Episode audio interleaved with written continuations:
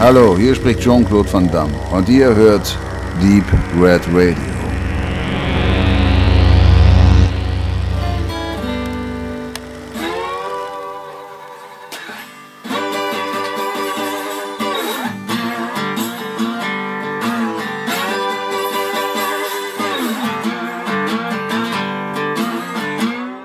Zu übertreiben kann man sagen, dass John Woo einer der prägendsten Regisseure seines Genres ist, beziehungsweise war. Denn er hat seinen Look bis heute deutlich verändert. Mit den Filmen, die er Ende der 80er, Anfang der 90er in Hongkong drehte, A Better Tomorrow, Bullet in the Head, Hard Boiled oder The Killer, inspirierte er die kommenden Generationen an Filmemachern, aber auch die bereits bestehende.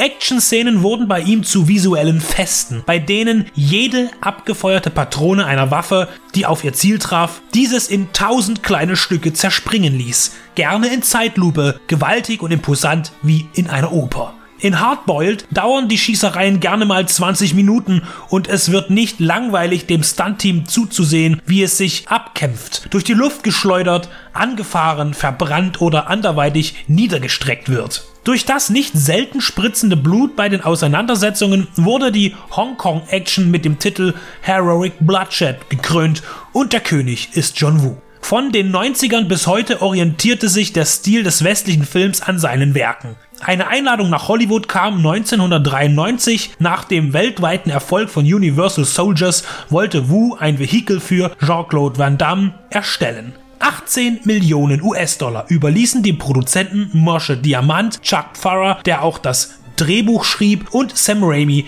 dem chinesischen Importregisseur. Das war für Wu ein Quantensprung.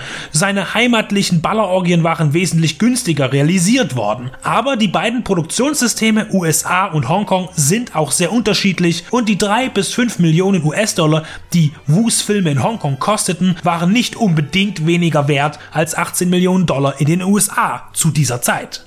Der Tagelöhner und Rumtreiber Chance ist eher ein Einzelgänger und an seinem eigenen Wohlbefinden interessiert. Als eine junge Frau verzweifelt nach ihrem Vater sucht, den sie unter den Obdachlosen lebend in New Orleans vermutet, bietet sie ihm alles Geld, was sie in der Tasche hat, damit er sie in der Südstaatenstadt, die ihr fremd ist, umherführt.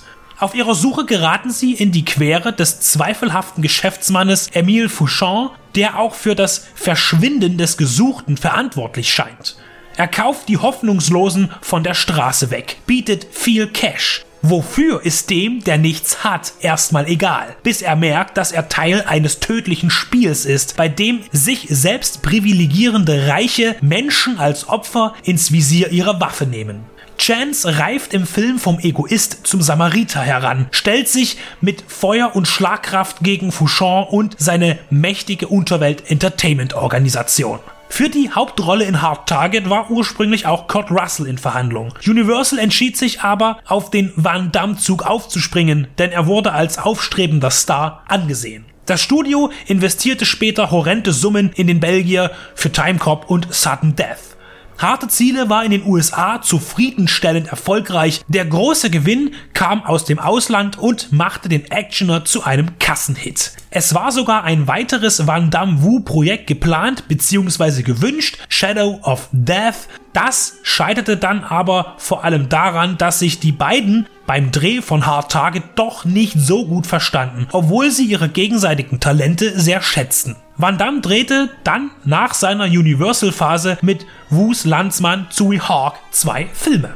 Gedreht wurde mit einem amerikanischen Team, nur John Woos Stammproduzent Terence Chang war ein Vertrauter am Set. Über alle Sprachbarrieren hinweg gelang es aber, den typischen Look der Hongkong-Blutoper umzusetzen. Besonders das Finale in einem Lagerhaus für Karnevalswagen nährt sich optisch aus Hardboiled und Bullet in the Head. Es ist ein Wunder, dass Prota und Antagonisten in dem Feuerwerk nicht untergehen. Mit Genuss wird das Interieur im Funkenregen zerlegt. Vorher im Verlauf werden bereits in Anführungszeichen kleinere Action-Szenen eingestreut und auch die Kampfkunst von Van Damme findet reichlich Platz zur Entfaltung.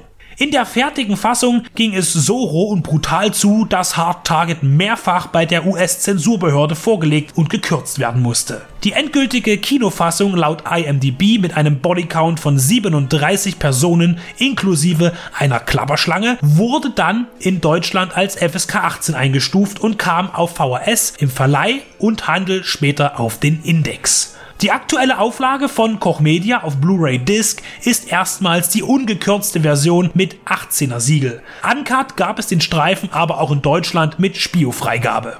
John Woos US-Debüt ist wesentlich kürzer als seine Hongkong-Filme. Sein Director's Cut ging auch etwas länger als zwei Stunden. Der Producer's Cut, den man zu sehen bekommt, ist etwa eine halbe Stunde kürzer. Das ist vielleicht auch besser so, denn Wu ist nicht dafür bekannt, seine Stärken im Dialog zu haben. So weisen auch seine Klassiker immer wieder Längen zwischen der Action auf. Das Resultat ist ein schnell erzählter Film, der aber alle Schauwerte beinhaltet.